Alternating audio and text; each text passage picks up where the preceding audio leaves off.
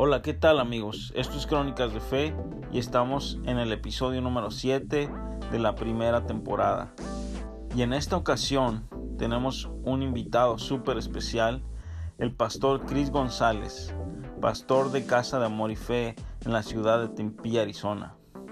Ha sido una plática para mí realmente especial y que espero que ustedes que van a estar oyendo este podcast sean bendecidos con la palabra y los consejos que el pastor trae a, la vida de cada uno de nosotros. Los temas que hablamos han sido temas muy importantes, temas que tal vez ah, mucha gente no se atreve a preguntar a sus pastores. Espero que sea de bendición y gracias por todo el apoyo que nos han brindado.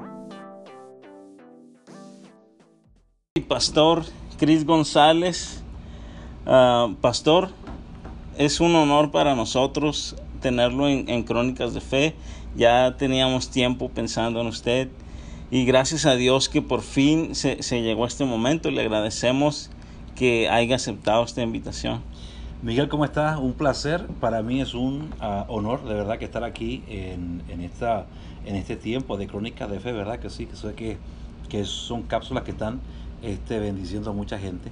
Y yo me siento muy honrado de poder estar hoy y ser parte ah, de, este, de esta bendición tan grande que está llegando a muchos lugares. Y eso para mí es un privilegio. Así que muchas gracias por tenerme en Crónicas de Fe. Pues para empezar, pastor, quisiera que, le platicara a los oyentes ah, qué, es lo que, qué es lo que hace usted. Que, que yo sé que usted es salmista yo sé que usted es pastor de Casa de Amor y Fe aquí en Tempe, Arizona, pero quisiera que, le introdujera a la gente a un poco de, su vida, de, su familia y lo que, lo que ha estado haciendo Dios en ustedes. Bueno, mira, este, describir a, a Cris González, ¿verdad? Creo que la tarea más difícil, pero muy importante es aprender a describirte a ti mismo, ¿no? Este, a veces logramos muchas veces describir a los demás. Pero eh, me ha puesto una tarea bien difícil el poder describirme. Bueno, en, mi faceta yo soy una persona original de Chile. Este, nací en Chile eh, y en el año 96 llegué a Estados Unidos. Llegué a la ciudad de Nueva York a trabajar como pastor asistente ah, en ese tiempo de las iglesias Alianza Cristiana y Misionera. Ah, llegué en el 96 a la ciudad de Nueva York. Este, por una invitación y luego resulta que ah, a fines del 96 conozco a mi esposa. Este, estaba orando por, por quién iba a ser mi esposa en esta nación. Eh, siempre tuve un sueño, ¿no? Eh, de hacer mi vida en Estados Unidos. Ah, y nunca pensé que a la edad de 21 años iba a hacerse realidad. Eh, cuando tenía 15 años, el, evangelista Gigi Ávila, él estuvo en mi iglesia en, en, Santiago, en Chile, y él me dio una palabra. Él, me habló en el, en el, servicio, me trajo al frente y me dijo que, que Dios me iba a elevar como las águilas y que Él pondría las naciones como estrado de mis pies. Y que a través de nuestro ministerio vamos a bendecir a muchas personas, este, a través de la música, a través del mensaje, a través de las misiones. Y me nombró muchas, muchas, muchas áreas que en aquel momento yo con 15 años no lo entendía.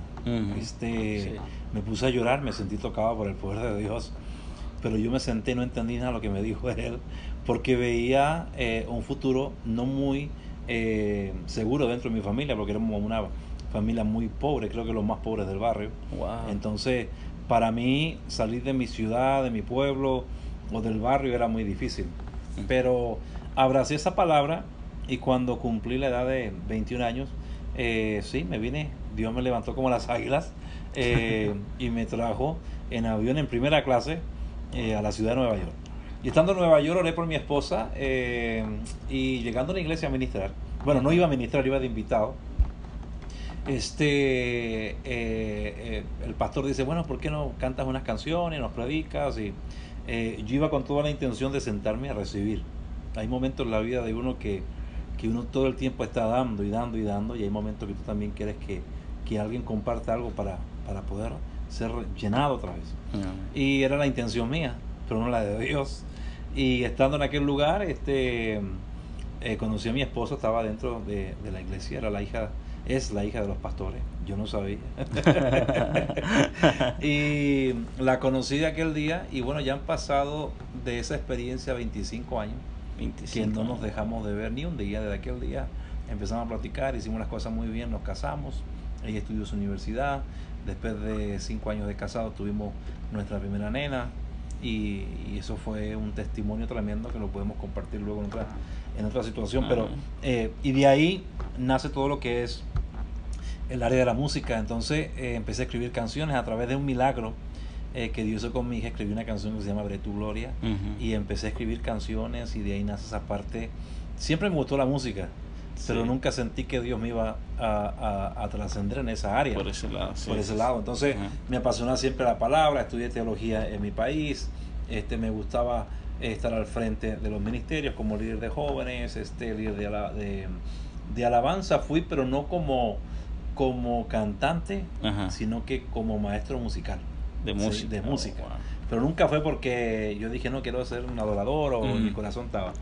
Ah, y a través de los años de estas naciones donde Dios ha venido, este, uh, ¿cómo es la palabra? Ilimitando mi vida, porque recuerda esto, Miguel. Los límites se los pone el hombre. Dios es un Dios ilimitado. Amén. ¿Verdad? Este, pero el hombre muchas veces se limita. Entonces yo, yo he sido siempre bien curioso y nunca me ha gustado limitarme en ninguna área de mi vida.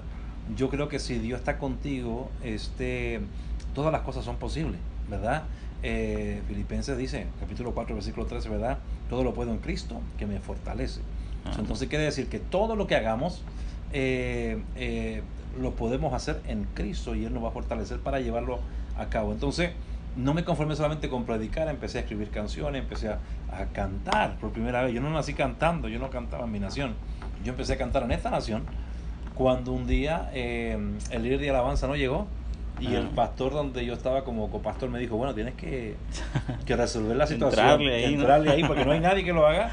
Eh, y como yo conocía la dinámica, eh, nada, me aventé. Empecé a cantar aquel día y Dios me afinó las cuerdas y vámonos. Eh, y a través de los años he venido desarrollando muchas cositas. en la alabanza, dando conferencias de alabanza, la parte de área de matrimonios, consejería familiar.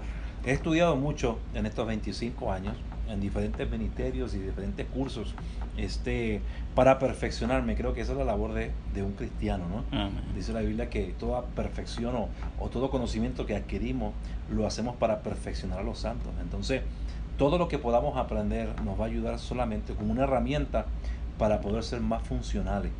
Yo creo que el cristiano del día de hoy tiene que ser un cristiano funcional. Pero el problema es que muchos son disfuncionales. ¿sí?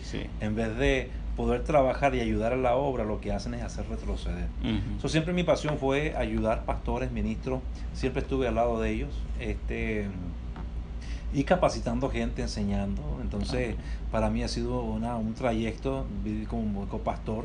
Luego nació esto de, empezar a pastorear y a plantar iglesias. Entonces, eh, todavía no estaba en la música, estaba solamente ahora en la posición de plantar iglesias. Y del estado de Nueva York nos mudaron a la Florida. En la Florida. Son la Florida eh, tuvimos el privilegio y por la gracia de Dios de poder plantar dos iglesias. Y de esas dos iglesias establecer pastores y este y todo el, proceso que llevamos. Luego de ahí, Dios nos pone en el corazón movernos a Arizona. ¿sí? Eh, dejamos nuestro corazón allá nos movimos a tres lugares muy tres lugares muy diferentes ¿verdad? en todo la gran manzana te vas a la Florida y luego de ahí a un desierto. Llegamos a Arizona no a plantar, sino que a ayudar pastores. Eh, con todo el conocimiento, el corazón, eh, ayudamos pastores aquí en el estado y de repente se, nos fuimos a congregar como pastores asociados a una iglesia americana por más de 10 años, porque tuvimos unas malas experiencias en el ministerio que dañaron nuestro corazón y decidimos mejor ir a recibir y sanar las heridas. Hay momentos que eh, cuando tú estás, estás dañado no puedes eh, pastorear a alguien. Sí, no. Porque un ciego no puede guiar a otro ciego. Primero necesitas ser sanado, restaurado tu corazón, para luego venir a restaurar a otros. Entonces pasamos un proceso de 10 años con mi familia. En ese transcurso nace mi otro hijo, este Yachua. Y hace cuatro años atrás Dios pone en nuestro corazón volver a plantar. Nació otra vez eso de, de plantar una iglesia en este estado. Y no solamente aquí, sino que plantar varias. Entonces nos unimos junto al ministerio del pastor Roberto Orellana. Este, nos sentamos por dos años a poder este, planear la visión que hoy es Casa de Amor y Fe. Este, y poder este, plantar una visión un poquito más contemporánea, eh, pero bien cristocéntrica, ¿no? Entonces, hoy estoy no solamente pastoreando una iglesia, también eh, hice unos discos, unos álbumes, compuse canciones, estoy viajando, no solamente canto y predico, también damos conferencia, también damos consejería eh, y mentoreamos pastores prácticamente, no solamente en Estados Unidos, sino también fuera de la nación americana. Sé que uh, tuviste un, una banda o, era un ministerio a alto precio. Bueno, al principio de, de la música, cuando llegué acá, eh, yo tenía una compañía de construcción. Y llegaban a trabajar para mí unos muchachos que venían desde aquí de Agua Prieta, en, México, de Sonora. Y armamos una banda de música cristianos y muy buenos músicos. Entonces decidimos ver una banda y fue el primer álbum que saqué. Saqué un álbum que se llamó Isaías 53, porque es mi versículo favorito. este y de ahí son las canciones que sonaron mucho por eso quiero yo cantar y este y armamos la banda y, y había que ponerle un nombre verdad este, y como Isaías 53 leyendo el capítulo, las únicas palabras que venían a mi mente era cómo resumimos el capítulo. No quería colocar la banda Isaías 53. Entonces le puse alto precio. Alto precio. Porque Jesús pagó un alto precio en la cruz del Calvario. Y hasta hice una canción que se llamó Alto Precio y la puse en ese disco. Este, y habla acerca de un alto precio que él pagó por nosotros. Entonces, si tuvimos la banda Alto Precio, recorrimos creo que 48 estados de la nación americana, Puerto Rico, Santo Domingo, este y México, pues, muchos lugares. Eh, y, sí, tuve con alto precio por cerca de casi 5 años. En, esa, en esa banda.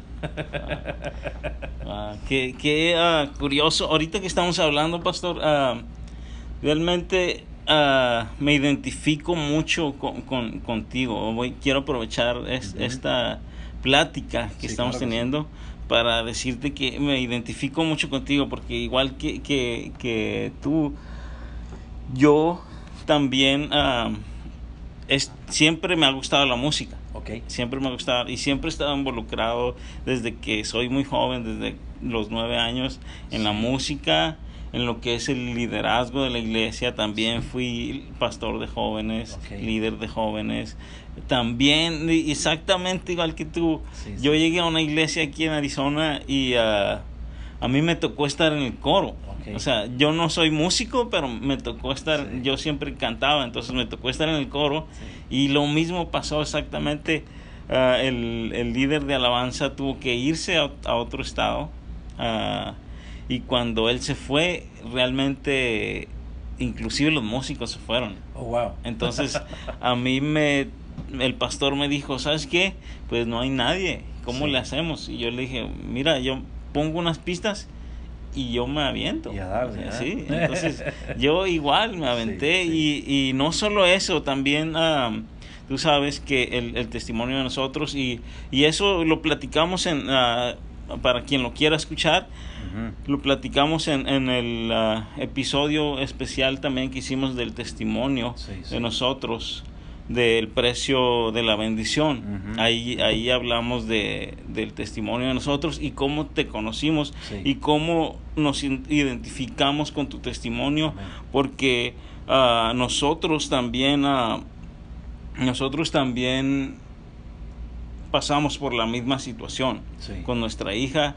Uh, tú estuviste ahí, también hablamos de, de, eso, de qué, qué, tremendo y qué tan importante fue tu, tu, uh, tu apoyo, tu apoyo, el estar ahí a pesar de que, de que no nos conocías, realmente lo, lo agradecemos con todo el corazón y nos identificamos, tú, de hecho, hasta, fíjate, tu, tu esposa es del Salvador, mi esposa es del Salvador, o sea que...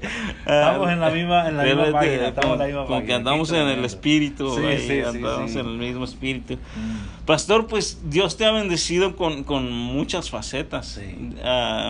Eh, Dios te ha bendecido con muchos talentos. Eres músico, cantante, pastor, modelo también.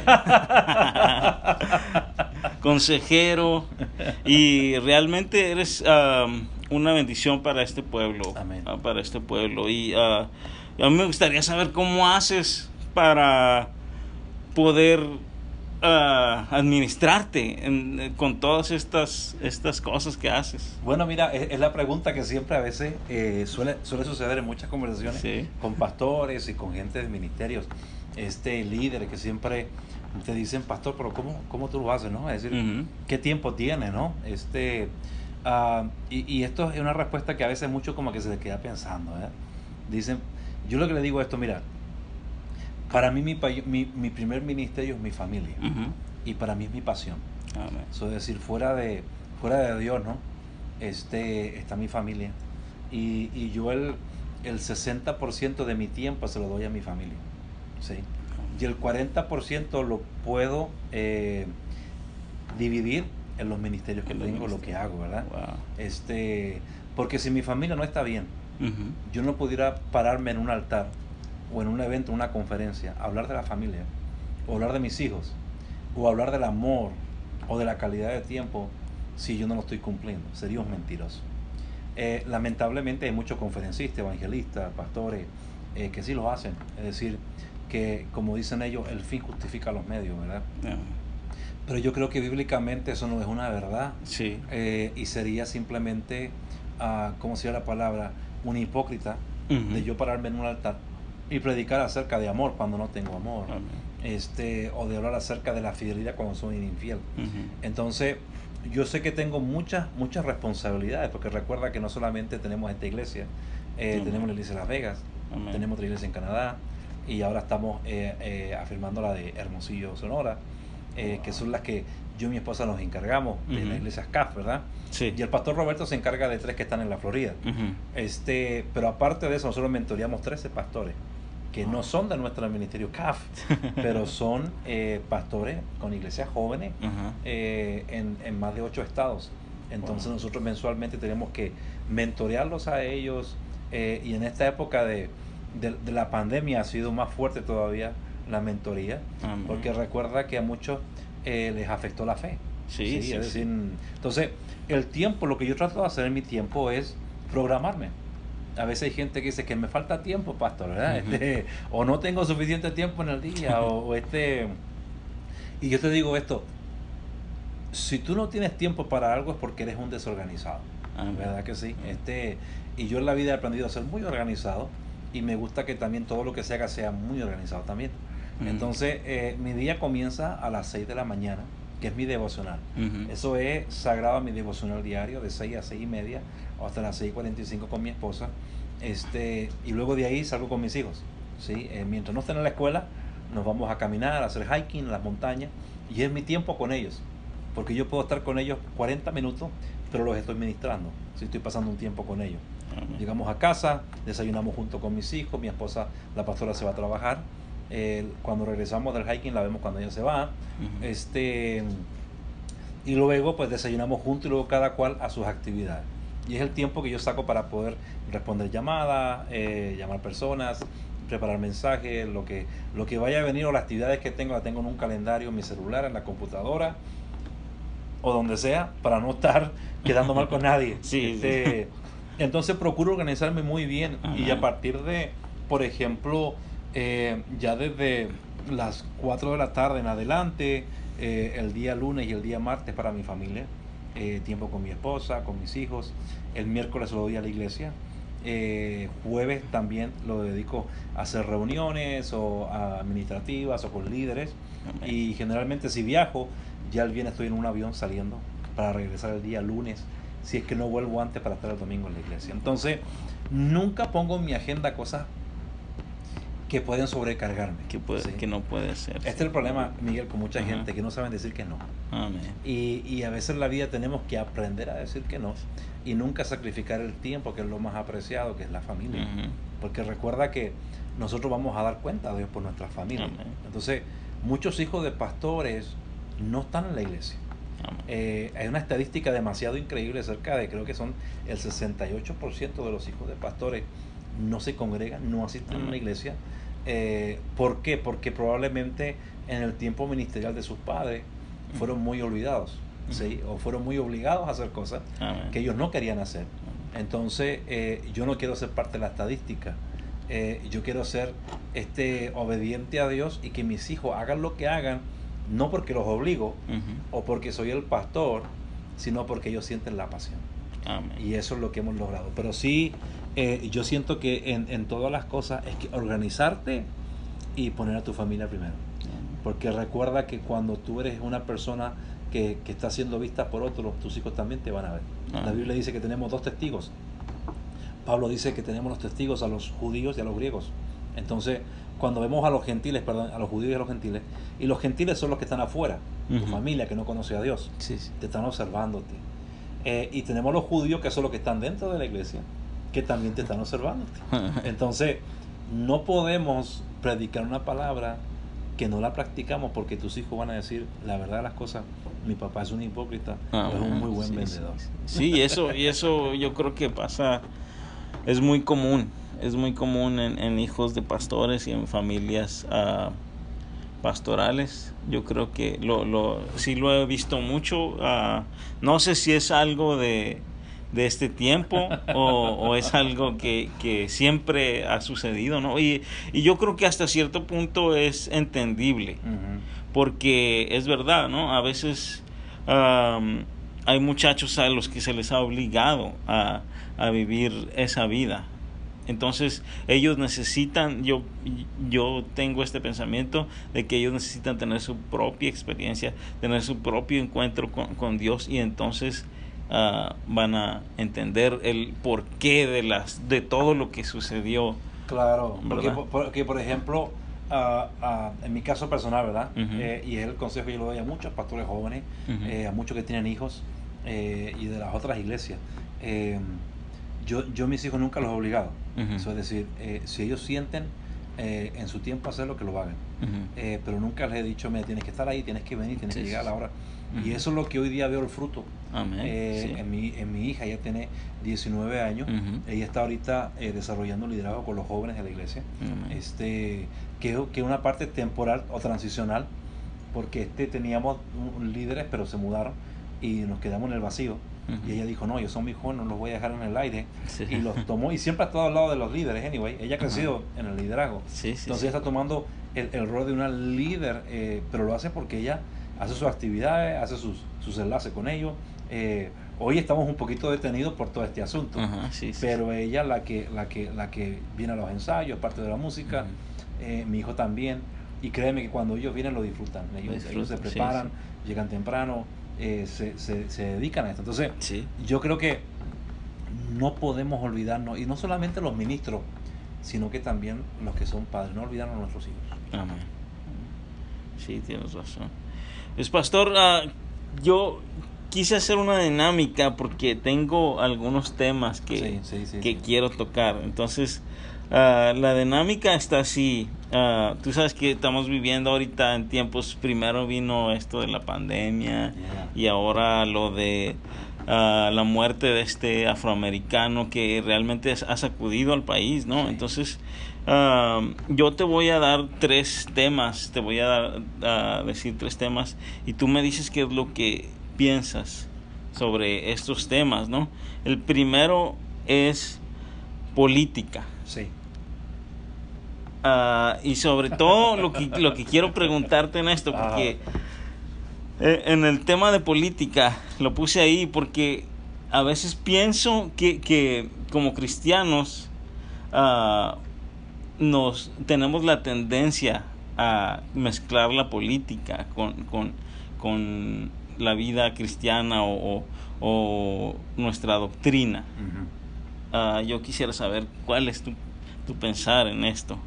Bueno, mira, yo creo que la iglesia, eh, en mi forma personal, eh, siempre hay unos temas que la, que, que, la gente dice, si quieres ser mi amigo, no hablemos de política ni religión. Ah. Porque siempre han sido los temas de discordia eh, en las familias, en los trabajos, en un lugar. Siempre es el tema, o la religión o es la política, ¿verdad? Yo creo que la iglesia uh, nunca debe estar ajeno a lo que un país está viviendo, ¿verdad? Este, y ese es el problema de la iglesia. Eh, y digo la iglesia en general. En general. Sí. Porque la iglesia en general siempre ha tenido la tendencia a desviar la vista de lo que es la realidad. Entonces, y no podemos desviar la vista a una realidad.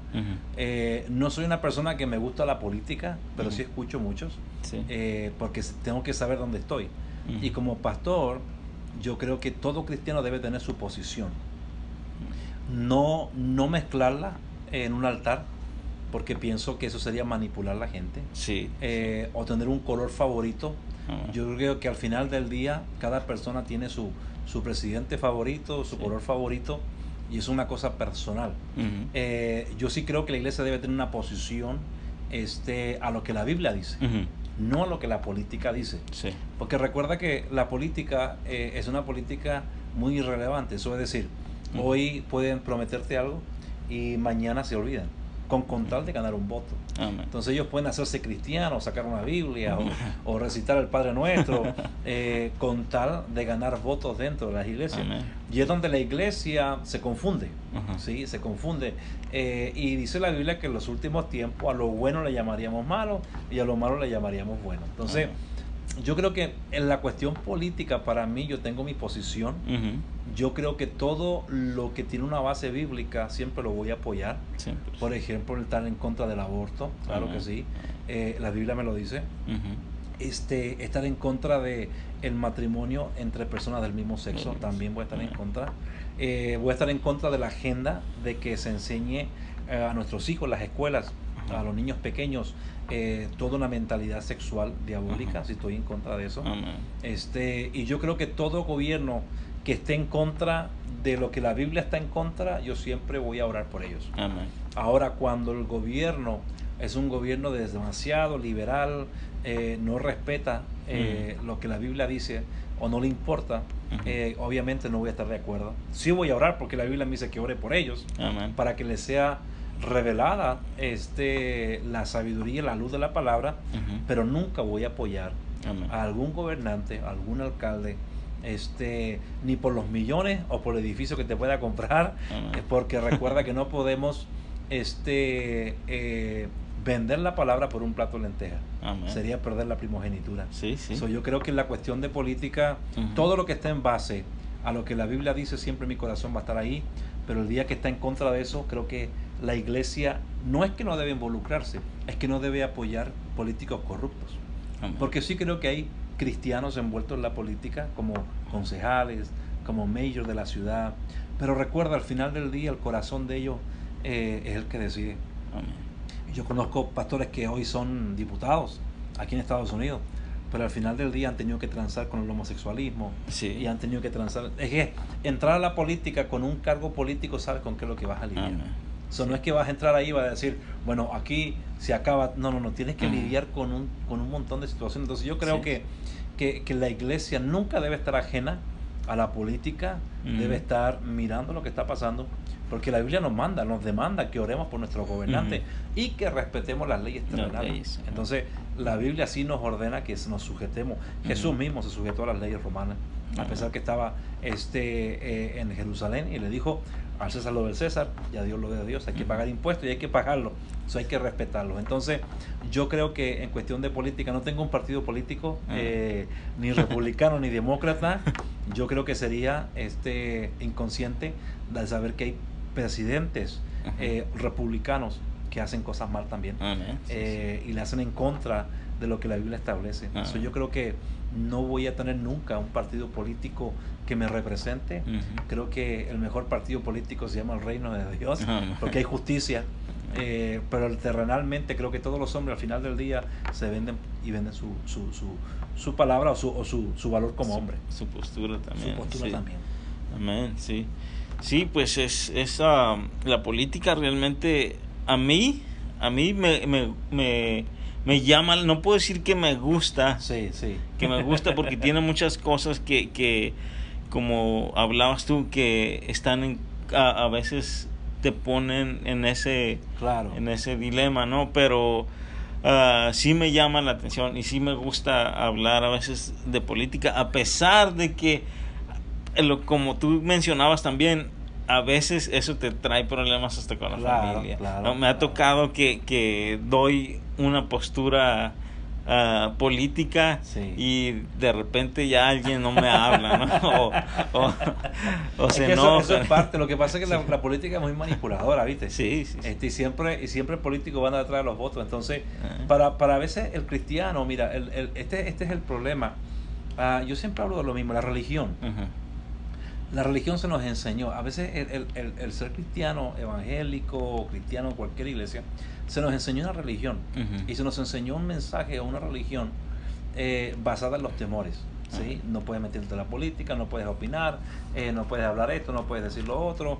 Entonces, prácticamente lo que hicieron con nosotros fue callarnos la boca. ¿sí? Entonces, pero yo creo que la iglesia tiene que tener su postura, porque de otra forma nunca vamos a poder este, entrar a esos lugares y poder provocar. Recuerda la Biblia dice que somos la luz del mundo. Amén. ¿verdad? Y sal de esta tierra. Entonces, no podemos colocar una luz abajo de una mesa. Amén. La luz tiene que ir sobre la montaña.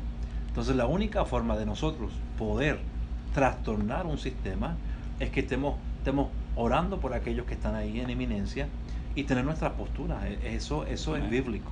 Tenemos que tener nuestra postura y aunque a veces nos va a traer consecuencias, mira Miguel, hay, hay, hay posturas que tú vas a tener que te va a traer consecuencias con gente que no va a pensar como tú. Aún en el ministerio, aún como pastor, vas Sí, a tener sí. que tomar determinaciones, vas a tener que tomar decisiones, vas a tener que predicar ciertas cosas, vas a tener que hacer cosas que lo que... Pero recuerda que cuando Pedro y Juan fueron tomados presos por estar predicando, Pedro le dice al, al sumo sacerdote, o a quién, a quién me, me- me- me- conviene obedecer, a los hombres o a Dios. Amén. ¿sí? Entonces a veces, eh, el, y el obedecer a Dios, recuerda que Jesús dijo que, que en el mundo tendréis aflicción, pero Amén. que confiemos. Y cuando habló de aflicción, habló de persecución, porque mientras tú tengas una postura obediente a Dios, te vas a poner enfrente o en contra, no solamente la gente no cristiana, aún los cristianos. Amén. Eso es parte de, porque hay una religión, recuerda que los que crucificaron a Jesús fueron los fariseos, Amén. los, los- los que sabían la palabra, los religiosos. Amén. Entonces hay gente que, que piensa que sabe, pero para sacarlos de ahí es muy difícil. Entonces, eh, pero sí en la política tienes que tener tu posición. Amén. Amén. No, qué tremendo, pastor. Y ah, el- la segunda palabra o el segundo tema es el racismo. Y aquí, y aquí quiero, quiero, am, la, la, mi, mi pregunta va más hacia el racismo. Es para ti es un problema de odio o puede ser también un problema espiritual o es un problema de ignorancia Ah, o los tres. bueno, mira, ah, hace, hace una semana creo que hice yo un, un, un live, un live stream sí, lo miré. y hablé, hablé un poquito acerca de, eh, de la justicia, ¿verdad? Ah, el problema racial a nosotros los cristianos nos compende. Y, y esto es algo increíble que aún a la mayoría de las iglesias no se atreve a hablar de esto. Ni aún los pastores tienen temor, ¿verdad? Este, y yo, que- yo siento que el, el racismo no es una cuestión tanto espiritual, creo que es una cuestión cultural, Cultural. ¿verdad? De derecho de territorios.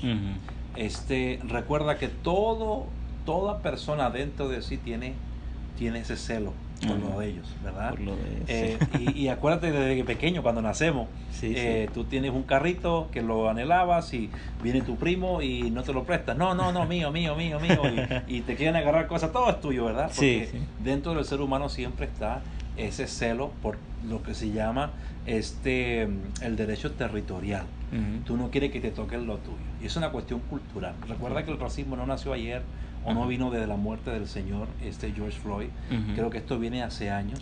este, Especialmente desde que se trajeron eh, eh, eh, la gente afroamericana a trabajar aquí de esclavos y el blanco se sintió con derecho a sus tierras, ¿me entiendes? Y sin saber que muchos de ellos ignoran que el origen de estas tierras son indios nativos, ¿sí me entiendes? Ellos son los dueños de esta tierra y que vinieron a invadir también de Gran Bretaña y otros países. Uh hay una historia que también los condena, sino que yo creo que el racismo es un problema cultural generacional, ¿sí? Este, Porque recuerda que cuando, cuando hablamos de justicia, hablamos de que la Biblia dice en el Salmo que toda esta tierra y la plenitud de esta tierra es de Dios, ¿verdad? No es del hombre. No más que el hombre se ha hecho dueño de algo. A ti te hacen dueño por un título, ¿verdad? Es tuyo tu carro, mi casa, eh, y la gente se apodera de algo. Entonces, pero te das cuenta que yo creo que la, la cuestión de, de, porque a veces había muchos, muchos ministros justificando que, que el racismo es una cuestión de pecado. Yo no creo que es una cuestión de pecado. Yo creo que es un problema cultural de mala información este, y, eh, y de falta de justicia. Sí, se han cometido muchas injusticias, no solamente contra la, la, raza afroamericana, sino que también contra los latinos. Todos nosotros los latinos, en algún momento de nuestra vida en esta nación, hemos sido este, discriminados. Eh, y déjame decirte, Arizona es el estado más racista de los Estados Unidos.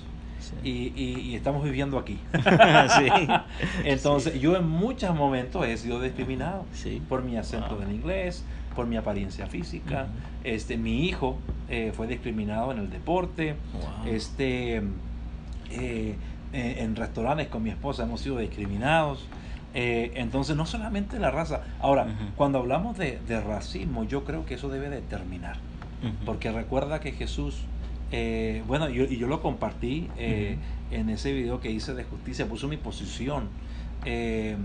Y, hablé que en el, día de Pentecostés Dios manifestó eso. es decir, porque recuerda que los judíos pensaban que el evangelio era para ellos. El apóstol Pedro pensaba que, no era para nadie más. ¿sí? Entonces, pero en Pentecostés Dios le, entiende, le, le, muestra más de 16 lenguas manifestadas, hablándole que no solamente el evangelio se quedaría en Jerusalén, sino que sería para todas. Eso es decir, Dios nos da una enseñanza. Para Dios todos somos iguales. No importa las lenguas, no importa el color, no importa la raza. Lo que yo sí creo es que nosotros debemos de empezar a enseñar a nuestros hijos, ¿sí? acerca del respeto hacia los otros. Yo creo que es una cuestión de respeto y educación. Que tú seas otro color no es que eres mejor o que eres menor. ¿sí? Que tú tengas los ojos verdes no es que eres mejor que nadie. Que tú hables inglés o no hables inglés no eres mejor que nadie. Todos somos inmigrantes en esta nación. ¿sí? Entonces, pero nadie, nadie tiene derecho a acabar con la vida de nadie. Sí, yo creo que ese es un problema. Y también creo que lo manifesté en mi posición. Yo entiendo que la gente puede salir y protestar. Claro que si tú vas y pones tus derechos. Eh, pero lo malo estoy en contra y siempre voy a estar que se aprovechen este tipo de manifestaciones para causar daño. ¿sí? es decir, para destruir propiedades, golpear gente, matar policías en la calle, no por uno todos somos malos. Ahora recuerda, en un momento de nuestra vida, maybe sin Dios, tal vez fuimos racistas también nosotros. Tal vez. no quería que entrara a otro país, a nuestra nación. No queríamos a, otras, a, otros, a otros países que entraran a nuestro país, ¿verdad? Eh, en algún momento de nuestra vida hemos vivido un momento así y yo creo que lo que necesitamos es orar por nuestra nación y enseñar a nuestros hijos, ¿verdad? A amarnos unos a los otros, porque Jesús la Biblia dice que tenemos que amarnos unos a otros. Ahora, Jesús habló de la justicia. Y yo sí siempre voy a alzar mi voz cuando se sea injusto con alguien. Porque recuerda, Miguel, George Floyd y otros más no tenían que haber muerto de esa forma. No. Pero a él lo mataron. Sí. Y eso fue un asesinato. Eh, y yo creo que tal vez él fue hoy, mañana pueden ser nuestros hijos. Solo lo único que yo busco que mis hijos, que mis nietos vivan en un lugar donde ellos estén en paz, donde podamos convivir. Pero yo creo que esto no va a terminar mañana con un caso en la corte o con lo que se está legislando. Yo creo que es una cuestión cultural y de educación. Enseñar a convivir juntos, ¿sí? Entonces, pero yo no estoy de acuerdo con el racismo y yo estoy este, en contra de eso porque la palabra me lo dice y porque yo creo que en el reino vamos a tener de todos los colores y todos los sabores. Entonces Dios no creó el evangelio para ciertas personas, sino que el Evangelio fue para, todos. Amén. Qué tremendo, porque ah, ahora que, que ah, decías sobre, ah, sobre que todos en algún tiempo sentimos ese un tipo de, racismo, ¿no? y, y, realmente creo que en nuestros estaba analizando esto y en nuestros países, por ejemplo en México, en México yo siento que, que que hay mucho racismo, también y, y, mucha discriminación. Ah, y a veces ese racismo se esconde en, en, en palabras que parecen broma, ¿no? Claro. Pero, porque yo me recuerdo, uh, en México hay muy, mucha gente de color muy oscuro. Okay. Uh, y, y, me recuerdo que siempre el, el morenito del salón era el negro, el negro. Y este, y yo creo que, que es... Uh, es muy común en, en nuestros países, a pesar de que ahora con, con, todo esto mucha gente se aprovecha, como lo que decías tú, mucha gente se aprovecha de, lo que pasó con, con, este hombre que, que obviamente fue una injusticia. Claro. Y, y, y ahora están tratando de, de, de aprovecharse de, esta situación, ¿no? Para decir que los todos los policías son, iguales. O, o, mucha gente también, ah, como he visto muchos influencers que ahora salen a, a, aprovecharse de esto para hacerse más, más, fama, ¿no? Y entonces yo pienso que, que, que eso está muy mal claro que sí. y que debemos de, de, de, aceptar que el problema también viene desde, desde nuestros sí, ah, nosotros. Es decir, no es una cuestión y, y, y, muy importante. Por ejemplo, yo en Chile, cuando yo salí de Chile en el 96, no veía gente de color. Sí, era muy difícil que llegara gente. Cuando llegaba alguien de Brasil y era de color, no, era el boom. Todo el mundo sacándose fotos con él. ¿sí? Eh, cuando llegamos a esta nación, yo empecé a ver todo. Y llegué a Nueva York, una de las ciudades eh, con, con, más razas multiculturales. Sí, ahí tienes todas las naciones ahí. Eh, y aprendes a convivir con todo el mundo. Entonces pero te das cuenta de que, de que en nuestros países también se vive lo mismo. Y cuando cae, la gente dice, no, no, no, no soy racista. Pero cuando ya caes en esa área de discriminar a alguien, eh, ahí dentro de ti hay una discriminación por alguien, es un problema. Recuerda que no podemos discriminar a nadie. Jesús nunca discriminó a nadie. Jesús, Jesús nunca este, rechazó a nadie y habló más de la justicia que del mismo infierno. ¿sí? Porque si había algo, recuerda que él dijo, por buscar primeramente el reino de Dios y su justicia. Y, y, él citó en muchas partes hablar de la justicia, ¿verdad que sí? No he visto justo desamparado ni su descendencia que mendigue pan.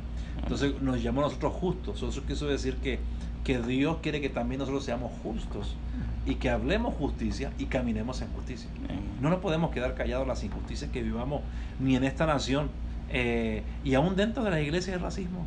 ¿Cuántas veces no hay grupitos que, que, no, no, no, pastor, yo no soy racista, no, amigo, está, está, discriminando. Sí, sí, Es que yo soy de, de, Guanajuato, es que yo soy de Guatemala, es que yo soy de Salvador, es que yo como pupusa, yo como taco. Mira, eso para mí es un Por eso en esta iglesia, en CAF, eh, yo no tengo grupos. Para mí todos son iguales, como el gringo, como el hispano, como el de, el de Filipinas, como el indio nativo, como el de Guatemala. 17 nacionalidades aquí y aquí todo el mundo los amamos igual. Amén.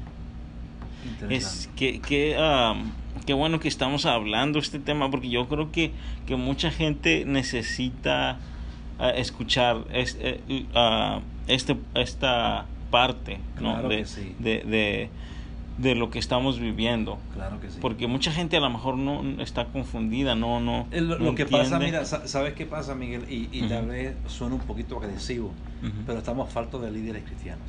Estamos faltos de liderazgo. Eh, recuerda que tus hijos van a tomar identidad por lo que tú dices. Entonces yo tengo dos hijos, ¿verdad? Y mis hijos están esperando qué opinión tengo yo acerca de esto. Yo no me puedo quedar callado. Hay gente que me escribió después de ese video. Eh, y mucha gente me mandó inbox y textos y no de la iglesia. Ellos están orgullosos que tiene un pastor que alza la voz. Pero eh, de otros ministerios que, que, Jesús se quedaría callado. Que Jesús no hablaría nada. Ah, y, y, yo le diría, yo les puse el ejemplo este. Estaba Jesús y vienen golpeando a una mujer. ¿sí? Y Jesús estaba escribiendo en el piso, ¿verdad? Y llega la mujer adulta, se tira al piso y, y, y, recurre a una salvación, ¿verdad? Jesús se quedó callado sabiendo que la mujer había cometido pecado. Jesús lo miró y lo que escribía en el piso eran los pecados de cada uno de ellos. Por eso le dijo, el que esté libre de pecado, que arroje la primera piedra. Defendió a la mujer, le hizo justicia. ¿sí? o, la dejó morir. No. Entonces, nosotros a veces es fácil callarse, pero si nos callamos, Miguel, estamos, estamos, siendo parte. Haciendo parte. ¿sí? Es, como cuando, cuando tú ves que a alguien le están robando. Y tú te quedas callado para no te metan en el rollo, ¿verdad? sí. No, pues ahí ya le robaron. No podemos. ¡Ey, mija!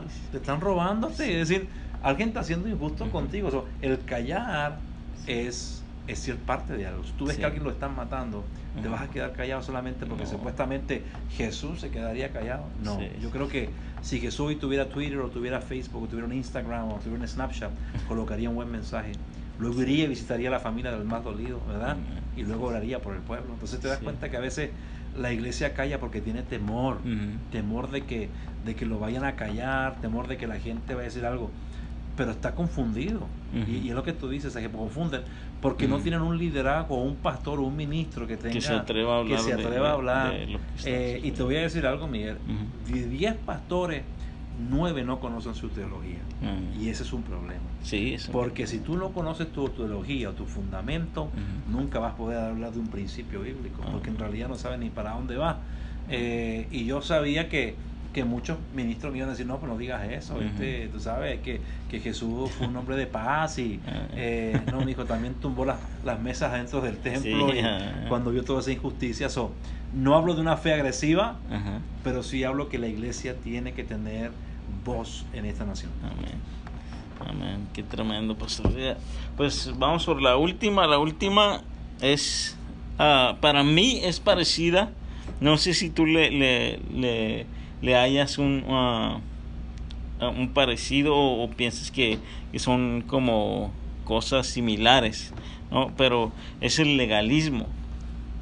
El legalismo. Ah, yo estaba analizando el legalismo y pienso que tiene una tonalidad o tonalidades parecidas al racismo. Al racismo. Cuando hablamos de legalismo, Miguel, ¿dentro de la iglesia o de la sociedad? Yo hablo dentro de la, de la iglesia. Oh, de la iglesia, el legalismo. Sí, sí. Oye, aquí sí vamos a tener un buen problema. Mira, eh, eh, el legalismo dentro de la iglesia, este, sí hay.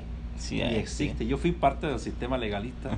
Eh, yo nací en la iglesia pentecostal. Sí mi, esposa también nació ahí, en la iglesia pentecostal. Eh, y luego fui parte de la iglesia, eh, ¿cómo se llama? Apostólica. Eh, y yo sé lo que, que vivir el legalismo, ¿verdad? yo siento que todavía hay mucho legalismo dentro de las iglesias. y es por eso que mi, mi, posición o mi forma de ser como pastor es muy diferente. yo creo que hay una nueva generación. Recuerda que el problema está aquí, mira Miguel, que a veces venimos de nuestras naciones con una formación ministerial y queremos llegar a esta nación y, y traer la misma formación ministerial, ¿verdad? Eh, y no se puede. Estamos en una nación muy diferente. La palabra no la vamos a cambiar. La Biblia dice que, la palabra trasciende, trasciende aún más que el mundo, más que el cielo y que la tierra, porque dice que todo pasará, más mi palabra no pasará. Es decir, eh, entonces a veces yo sí siento que hay, que hay un nivel de legalismo dentro de la iglesia, donde la mujer, la posición de la mujer eh, está, está muy limitada, ¿verdad? Este, y a veces creo que la gente se sujeta al legalismo por falta de información. La Biblia dice que el pueblo perece por falta de conocimiento. Entonces a veces hay gente que desconoce la palabra o fuiste enseñado de una forma y se manipuló la palabra de tal forma donde, donde no solamente vemos un legalismo, vemos un machismo. ¿sí? Y traemos un machismo eh, encubierto en legalismo, ¿verdad? Pero afirmado por una palabra. Entonces, yo sí siento que la iglesia de hoy eh, ha vivido por años un legalismo impresionante. Eh, yo recuerdo que donde yo iba las mujeres se sentaban al lado derecho y los varones al lado izquierdo. este, y en el altar también. Aún yo voy a iglesias que ministro y, las mujeres en un lugar y los varones en otro. este, no se les permite hablar a la congregación, no pueden servir. Eh, su tipo de vestimenta tiene que ser totalmente diferente, no maquillaje y muchas cosas que realmente no son ni bíblicas. ¿sí? Porque si yo tuviera que debatir un, y lo he debatido muchas veces, eh, la gente dice, no, que la mujer no debe usar pantalones porque eso es del hombre. Eh, y son tan ignorantes que Jesús nunca usó pantalón. Jesús usaba túnica. ¿sí? Entonces, uh, tuviéramos que preguntarle a Jesús, Jesús, ¿qué tú harías? Eh, él usaba túnica, ¿sí me entiendes? Recuerda cuando, mira, y eso es uno de los puntos, ¿verdad? Porque estamos hablando de legalismo. Sí, ¿verdad? sí, sí. Eh, que es lo que más se toca siempre, que aquí a, a- a la pastora siempre le han criticado. eh, Sí, sí, sí. eh, no la iglesia, sino que los que Ajá. nos ven. Los de afuera, Eh, sí, sí. Que la mujer no debe usar pantalones, que la mujer aquí no debe maquillarse, que la mujer... Eh, entonces, cuando viene el rico, el rico le dice, Señor, ¿qué toca hacer yo para entrar al reino de los cielos? Y Jesús le dijo, vende todo lo que tienes, dáselo a los pobres, ven y sígueme, ¿verdad? Este Pero en ningún momento le dijo, mira, tienes que cambiar tu atuendo, tienes que cambiarte la ropa, tienes que vestirte así. Porque Jesús lo que lo interesaba era el corazón. ¿sí? Porque si, si Dios cambia el corazón, cambia tu exterior. Pero recuerda que Dios no nos ve en nuestra capacidad de ver, Ujú. ver al Cordero en, en la cruz. Entonces a veces se ha implantado un sistema legalista. Mira, el Antiguo Testamento tiene 2.785 leyes y luego le queremos meter 300 más. ¿Sí? No puedes hacer esto, no puedes hacer aquí, no puedes hacer allá, no puedes para allá. Eh, ahora recuerda esto, ¿quién puede servir a Dios de esa forma? Un cierto núcleo de gente. Por eso que lamentablemente vemos las iglesias latinas religiosas legalistas no llenas, ¿sí? con limitados en cantidades. Y si te fijas, la gente que está ahí son más adultos. ¿sí? Pero el joven está descarriado. Porque un joven no, no puede eh, eh, sujetarse a un sistema así. Y si hay, son muy limitados. ¿sí? Son jovencitos que de plano están siendo obligados. Pero el día que ellos ya terminen su universidad o su, se casen, hasta ahí llegaron. ¿sí? Entonces, te das cuenta, el sistema legalista sí está dentro de las iglesias. Yo lo veo en muchas partes. En lo personal, yo no lo soy. Eh, yo creo que un tatuaje no te puede condenar. Yo creo que un jean no te puede condenar. Eh, yo creo que eh, ciertas cosas que tú vistas o que hagas no te pueden condenar. Un corte de Eh, pelo. o el corte de pelo, Sí. o tus aretes, o el maquillaje no te pueden condenar. Ah. Yo creo que la palabra es bien clara. Este, y dice la Biblia que Él nunca va a desechar un corazón humilde y humillado que esté delante de Él. Entonces, eh, estoy en contra del legalismo, 100%. Eh, sí tengo en la iglesia una postura eh, de liturgia, claro que sí, especialmente los que están en el altar. Eh, no se suben con chores ni con chancleta, ni... pero si un hermano quiere venir con un chor y una gorra, yo no tengo problema.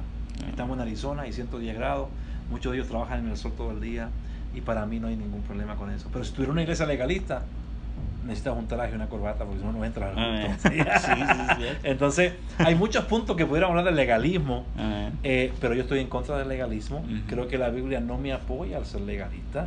Creo que si, si hay alguien o un ministro que lo está haciendo, él le dará cuenta a Dios, gloria a Dios por su vida. Amén. Pero yo no caigo en el legalismo número uno porque nací ahí. Yo sé lo que se sufre. eh, yo sé lo que tienes que hacer para complacer al hombre y no a Dios. Este, y siempre me hicieron vivir que era sucio, que, que, que no podía servir a Dios si no tenía un traje y una corbata, eh, y si los zapatos no estaban bien brillantes, si no era un, un gusano en el desierto y una alpargata que no servía para nada, y que si no me iba, que lo único que yo me merecía era condenación. Amén. Y creo que eso me hizo sufrir mucho emocionalmente, Sí. y con la gracia de Dios aprendí a conocer un Dios, no una religión, Amén. sino que una relación. Amén. Y yo creo en la relación. La relación con Dios no es legalista. La relación con Dios te abraza, te acepta. Y yo creo que eso es lo que le hace falta al cristiano. Creo que hemos perdido la sensibilidad por la gente y la gente ha perdido el hecho de aceptación. Por eso que a veces no se sienten aceptados. Y es algo que nosotros lo recriminamos grandemente aquí, el legalismo de la gente. Así es. Pastor, ah, otra cosa que, que para mí er- era muy importante es también, ah, tú sabes que estamos viviendo este tiempo de pandemia y, y que ha sido difícil para, para muchos ministerios ah, y me gustaría que tú nos hablaras de cómo lo han manejado aquí en Casa de Amor y Fe y también que le dieras una palabra a todos aquellos ministros y, y líderes que a lo mejor se han sentido bastante ah, apagados, sin fe, porque, porque realmente he conocido gente que, que esto les ha afectado, ¿no? Les ha afectado bastante.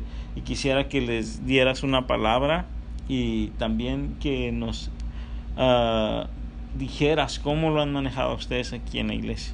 Bueno, mira, este, yo creo que la, la pandemia eh, a todos nos cayó por sorpresa, ¿verdad?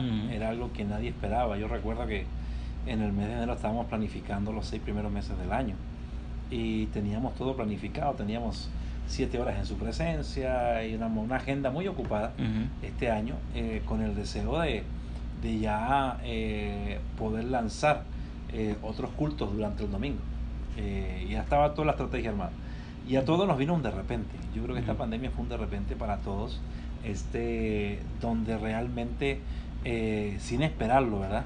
Sin esperar lo que pudiera venir, llegó sobre nosotros y vino de repente. Ahora yo creo que la pandemia eh, a todos les afectó, a todos.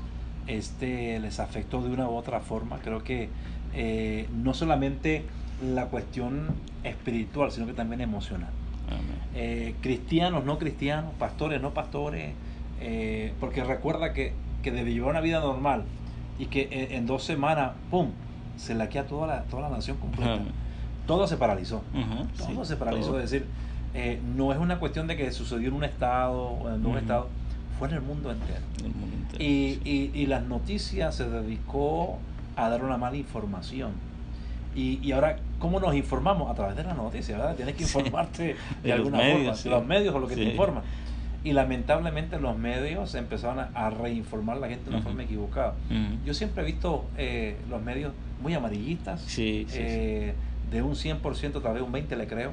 Este, es difícil encontrar un medio que realmente diga, sabes que esta gente son muy eh, balanceados, eh, pero siempre son bien amarillistas. Yo creo que la pandemia a todos nos afectó de una u otra forma. este, eh, espiritualmente, creo que emocionalmente más que todo. fue, y creo que la área que nos afectó fue la parte de la ansiedad, ¿verdad? El no saber qué va a pasar, mm. el verte perder algo o perderlo todo. Mm. O de repente pensar de que tú eras el afectado y que, qué vas a hacer, cómo vas a proveer a tu familia, a tus hijos. Eh, creo que fue la parte emocional, ansiedad. Y creo que eso lo que trajo eh, consecuencias en, en, la familia, en las personas. Eh, recuerda que los esposos se quedaron en casa y creó un problema de, de violencia doméstica como nunca antes, ¿verdad? Este, aumentaron los, casos. Aumentaron los casos. Eh, creo que en toda el área afectó. Nosotros lo que, lo que nos tuvimos que hacer como iglesia fue tomar decisiones. Y es aquí, Miguel, donde tú como líder, como pastor, eh, si tuviéramos 20 miembros, pues está bien, ¿sí? Eh, pero no tenemos 20 miembros en la iglesia. Eh, y no somos la única iglesia. Tenemos tres iglesias más que son nuestros hijos. Y aparte tengo otros 13, 14 pastores que están esperando qué vamos a hacer nosotros para ellos poder hacerlo. Entonces tenemos una responsabilidad muy grande de que cada determinación que se tome en esta casa es vista por ellos. ¿sí? Eh, entonces, ¿qué hacemos? No, pues tenemos que hacer algo. Es decir, y aquí es donde entra la fe y entra la sabiduría. Y es aquí donde un pastor va a ser criticado, es aquí, y eso es lo que más hiera un ministro muchos ministros eh, se sienten afectados emocionalmente por el golpe de sus ovejas. Sí.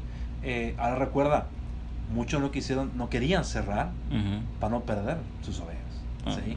Porque recuerda que hay ovejas que son más débiles, hay ovejas que son más fuertes, hay ovejas que de repente no saben ni para dónde van. Entonces, hay ovejas que les cuesta llegar al culto. Y si ya no llegan, pues se, te van. Entonces el temor de muchos ministros creo que fue el perder la gente. Eh, nosotros tuvimos que tomar una decisión. ¿sí? Eh, no nos enfocamos en el temor, porque recuerda que el temor te paraliza. Nos enfocamos realmente en el bienestar de las familias. Ah. ¿sí? Porque recuerda que, mira, el ganar almas las vas a ganar. Vas a tener que ir y buscarlas y ganar almas. Pero el bienestar de la familia va primero. ¿sí? Entonces, imagínate si si de repente tu fe te dice, no, no cierres, porque Dios nos va a proteger, nos va a guardar y, va a cuidar de todos nosotros. Claro que sí, amén. Pero si no cierra, hay otro grupo que te dice, el pastor es un inconsciente, no le interesa la familia, ya no voy a ir ahí, quiere que nos muramos todos, ¿sí me entiendes? Sí, sí. Entonces, tú tienes que basarte en lo que el gobierno estatal te dice, en lo que CDC dice, ¿verdad? Porque ellos saben, ellos te dicen más que las noticias y de qué forma tú puedes cuidar. Ahora mira, yo te lo pongo de esta forma, en Chile hay muchos terremotos eh, y si tú por y muchos tsunamis. Entonces, por ejemplo, si tú estás en la playa y vas a hacer bautismo el sábado y viene eh, el oficial del, del, guardacosta y te dice, oye pastor, Viene un tsunami en 30 minutos. Toma a tu gente y sube a la montaña. ¿Qué yo voy a hacer? Seguir orando y bautizando gente al cabo. Va, Dios nos va a guardar el tsunami. O yo tomo a la gente y me la llevo para Sí, tiene que salir de ahí. Me la tengo que salir de ahí.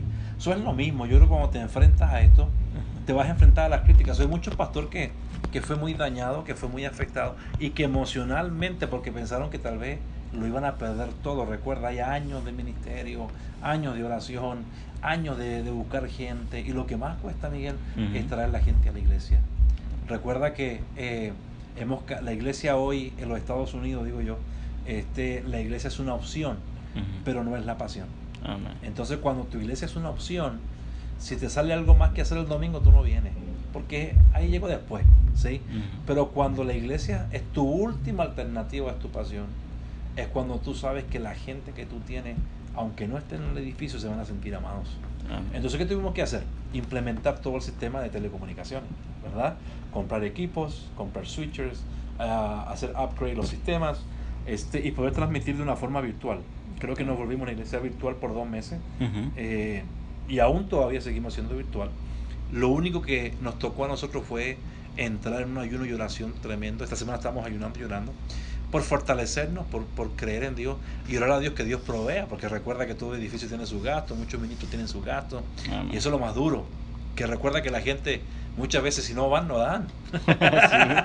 Entonces, y las iglesias se sostienen, yo creo que el 100% de la iglesia se sostienen económicamente por las ofrendas y los diezmos que la gente da. Entonces, mucha gente si no va, ¿cómo se sostiene Entonces, yo creo que muchos pastores este se ha sentido afectado. Y déjame decirte esto, como muchos negocios no van a regresar a abrir, yo creo que lamentablemente muchas iglesias eh, tampoco. sí, yo he hablado con muchos pastores que ya desistieron del ministerio, están trabajando, eh, porque no pueden sobrevivir así. Es decir, ¿cómo, cómo aguantas un edificio? ¿Cómo vives? en nuestro caso, por ejemplo, tenemos un equipo de administración increíble que siempre logramos tener separado eh, para cuatro meses, que en caso de cualquier emergencia, que hayan cuatro meses que podamos eh, pagar los gastos, el, budget de un ministerio, ¿verdad? Eh, renta, luz y todo lo que se tiene que hacer, cuatro meses seguidos. Entonces, y también eso es aparte de todas las promesas que se dan para un edificio. Este, no mezclamos la finanza, pero siempre hemos aprendido a administrarnos, porque tú nunca sabes lo que puede pasar. este, y eso nos ha ayudado a nosotros después de estar en el edificio, eh, tener las puertas abiertas, usarlo, seguir usándolo. Este, y también hemos, hemos hecho, uh, no hemos soltado a la gente, la hemos tenido ahí metida en la palabra, Este, reanimándola. Ahora, esto es para todos los pastores que me escuchan y los que me van a escuchar. No tengas temor porque si vas a perder gente. si hay gente que nunca más va a regresar no porque no quieran, es por el temor. Hay gente que sintió ya mejor verte online y volverse mejor una, una persona online. Eh, hay gente que de plano su fe murió, cerró su corazón, eh, porque en este, en este proceso perdió trabajo, perdió familia, le entró un divorcio, eh, o al mismo virus le llevó un familiar. Entonces, de una u otra forma, no hay nada que tú puedas hacer, por más que tú quieras, hay gente que sabe que pastor no le busques, ¿sí? Como también vas a ganar mucha gente, ¿sí? Gente que, que va a decir, sabes que yo quiero ir a la iglesia, quiero buscar a Cristo, este es el tiempo de acercarme a Dios. Entonces, pero yo les invito a no desanimarse, eh, a que se sigan animando, ¿sí? Es decir, a recuerde que hay un llamado que Dios puso en ellos, Amén. Eh, que eso, eso es irrevocable, ¿sí? Que van a haber altos y bajos, claro que si nadie nos dijo que el ministerio iba a ser lo más fácil, si yo tuviera que elegir hoy eh, pastorear la iglesia, eh, mentorear gente, seguir viajando en la música, tal vez mi, mi, mi, respuesta más sencilla sería, sigo viajando en la música. Porque tú llegas a un lugar, ministras, predicas y te vas. Pero hoy puedo decir que yo me apasiono por lo que tengo, amo la iglesia, amo la gente. Eh, no voy a viajar por los próximos seis meses, voy a estar en casa. Este, amo esta iglesia, amo lo que hay. y yo creo que con los que, con los que te queden o con la gente que llegue, con eso puedes hacer mucho. Yo siempre he dicho esta, este, este, esta palabra, para hacer cosas grandes no necesitas mucha gente, Ujú. necesitas gente de fe. Gente de fe. Es todo lo que necesita. Jesús no necesitaba 70, ni 120, ni tampoco necesitaba 70 mil ni 80 mil. Nomás necesitaba 12. 12, ¿no? Le quedaron 11, pero lo reemplazó con Matías y ya Sí, metió sí. 12. Amén. Y fue suficiente para poder trastornar un mundo entero. Entonces, Amén. yo creo que el hecho hoy y el golpe que hoy está haciendo Dios y lo que está enseñándonos Dios a muchos ministros es a tratar con su ego. Porque recuerda que hubo un momento que el que tiene la iglesia más grande Sí, es sí, el sí, que sí. más tiene la nariz para arriba, ¿sí me Ah, entiendes? sí. Entonces, pues yo creo que no se trata de gente. En mi corazón nunca ha estado ni cuántos hay, ni cuántos vienen, ni cuántos, ni los cuentos. Amén. En mi corazón está que ganemos alma. Que- Porque recuerda que si hay uno, estamos haciendo el trabajo bien. Amén. Y no vamos a desistir. Por uno seguimos. Amén. Sí, seguimos por uno. Ahora, recuerda esto, nosotros plantamos la iglesia hace cuatro años, éramos seis. ¿sí? Si ya somos ocho, hay ganancia. Sí. ¿sí? Es decir, si ya hay diez, gloria a Dios, ya vamos Gloria bien. Dios. Si somos veinte, aleluya. ¿sí? Entonces, te das cuenta cuando tienes esa mentalidad, no sufre. Te das cuenta que, que el día que Dios deje de proveer pa- para este rollo aquí, esta nave, ya tenemos que cerrar la puerta, voy irnos a otro lugar, porque ya no hay para proveer, ¿sí me entiendes? Amén. Pues yo creo que Dios no nos va a abandonar. Si en este tiempo de pandemia no nos ha abandonado, Dios ha sido fiel y yo doy gracias a Dios por todos los que siembran. Yo no veo números. Aquí en la contadora yo no veo números. Yo Ujú. nomás le- lo único que le pido es que, que los gastos se paguen. Y cuando, cuando llamo al contador me dice, todo va bien, alaba a Dios. Amén. Porque esa es la bendición más grande. Pero yo animo a los pastores, a, los- a los conciervos que están afuera, que no se desanimen, que, que- que si hay familias que ya no quieren regresar, no se preocupen. Hay gente que en nuestra iglesia nos va a seguir viendo online por varios meses. Amén. Hay gente que está esperando, hay gente que no se siente seguro. Y está bien. Sí. Es decir, hoy no se trata de números, hoy se trata de cuidar la gente, Amén. ¿verdad? Y, y esta pandemia nos dejó una enseñanza muy buena eh, en todos los aspectos de nuestra vida. ¿sí? Es decir, saber quién es quién, quién está contigo, saber este eh, cómo cuidarte, cómo guardarte. Yo creo que a todos nos enseñó a lavarnos las manos por 20 minutos. Sí, fue lo primero, ¿no? Yo me, me decía el otro día un pastor, lo único que esta pandemia me dejó a mí que terminé alcoholizado. Y digo, ¿por qué, pastor? Porque donde entras alcohol tienes que poner Alcohol, con sí. la puerta, con la salida. este. Entonces, yo creo que este no es el tiempo de rendirnos, es el tiempo de orar, Amén. eh, tiempo de entrar en intimidad con Dios, es tiempo de atraer la presencia, eh, no es tiempo de fijarse en cuántos vinieron, cuántos llegaron. Lo importante, mira, mientras Dios siga proveyendo para una casa, todo va a estar bien. Ah, esto va a pasar, la gente va a regresar. Cuando la gente tenga confianza eh, de decir ya podemos salir, ya todo se a normalidad, yo estoy más que seguro que no vamos a caer aquí. Amén. Pero hoy estamos tranquilos, estamos contentos por la audiencia que estamos teniendo, eh, valientes que vienen, este, y Sí. no vamos a callar. Pero yo creo que necesitamos seguir adelante. Amén. Sí, Eh, una pandemia no nos puede hacer retroceder, al revés, nos tiene que hacer eh, reactivarnos. Por eso le llamamos nosotros Restart 2020, es decir, vamos a recomenzar otra vez. Y, y como te digo, somos la iglesia con las sandalias de ayer, pero con una visión para hoy.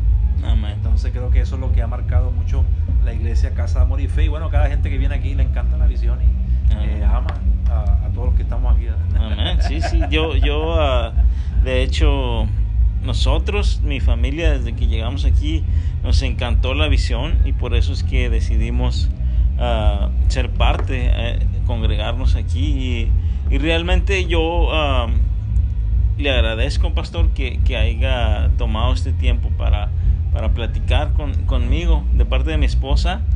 Ah, le agradecemos todo lo que lo que nos han apoyado porque para nosotros también esta es parte de- del apoyo que, que nos han que estado sí. dando y, y yo sé que esto va a ser de bendición para Amén. cuando la gente lo escuche va a ser de bendición Claro para sí.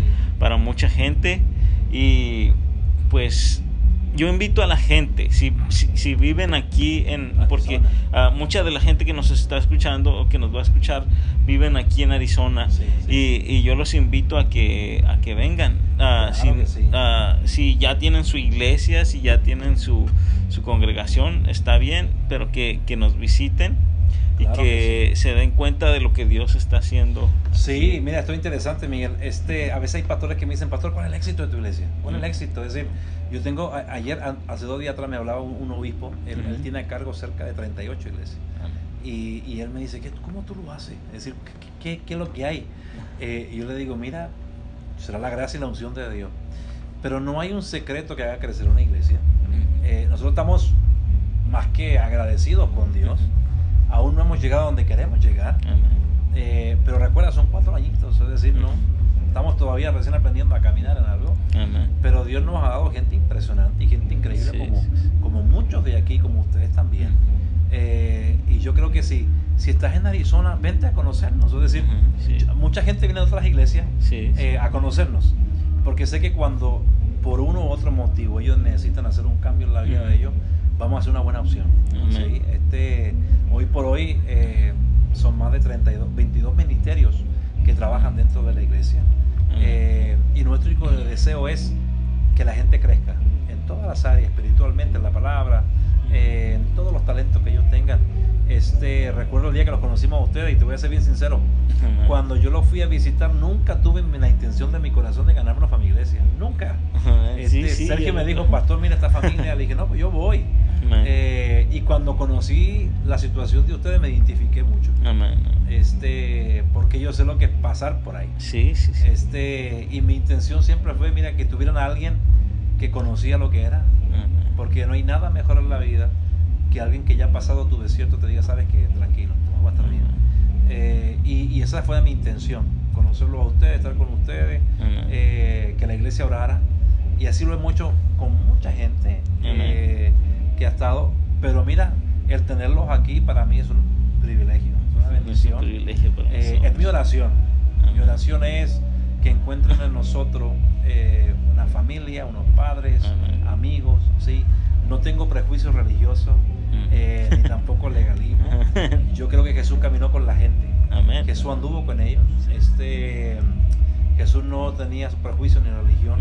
Yo creo que el, propósito era dar a conocer el reino. Entonces, que ustedes estén con nosotros para mí es una bendición, para mi esposa es una alegría. Camila es, es la, es la miembro número uno de la iglesia. Todos la conocen en esta iglesia, ¿verdad? Este, aunque sea por foto, pues la conoce. Sí, la Y déjame decirte esto, tenemos una iglesia excepcional. No es porque soy el pastor de la iglesia, pero me siento muy orgulloso de cada uno de ellos que son serviciales, amigables, eh, amorosos. Aquí no hay grupito, ni chisme, ni cosita, ni todo lo que venimos. Y desde arriba para abajo todos tienen un corazón muy sencillo.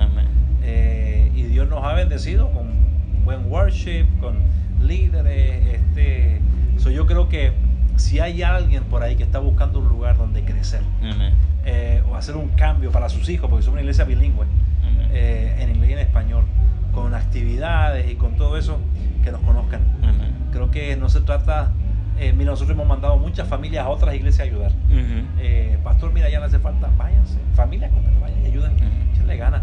No sufro por membresía, es decir, no tengo temor de que se me vaya uno o el otro. Sí, sí, yo siento de que Dios nos ama tanto que cada domingo tenemos gente nueva, mira. Y ahora, aún en la pandemia, mira, eh, siempre cada domingo hay gente nueva y es, Señor, y es porque Dios nos ama. Entonces, yo estamos contentos por ti, por tu esposa, por tu familia, tu papá, tus hermanas, este por todo lo que y por lo que se van, van a seguir viniendo. A seguir, sí, sí, sí, está creciendo la familia. Está creciendo, entonces pues yo creo que esto bendiga a mucha gente, que todo lo que hemos compartido hoy día puede ser de bendición a muchos eh, y que realmente entendamos de que sobre todas las cosas ah, fuimos llamados a servir a Dios, a servir a Dios y, este, y estamos contentos, eh, sabemos que ya Camila tiene más de un año. Cuando los médicos nos daban esperanza, mira, hoy pueden ustedes celebrar. Ahora estamos. Eh, yo estuve ahí y yo sé lo que es eso. Hoy ver a mi hija desarrollada para mí es, es, es todo lo que necesito. Es todo, verlo a ellos, yo, yo les digo a ellos y siempre les digo así como chiste, el día que ustedes me dejen de la iglesia y se me vayan a una iglesia con los brincos allá, cierro la iglesia. Se, me quedan mirando y digo, guay. Le digo, porque ustedes son el motor, nuestros hijos son los motores. este, y para mí todos los que están aquí son mis hijos, todos los varones.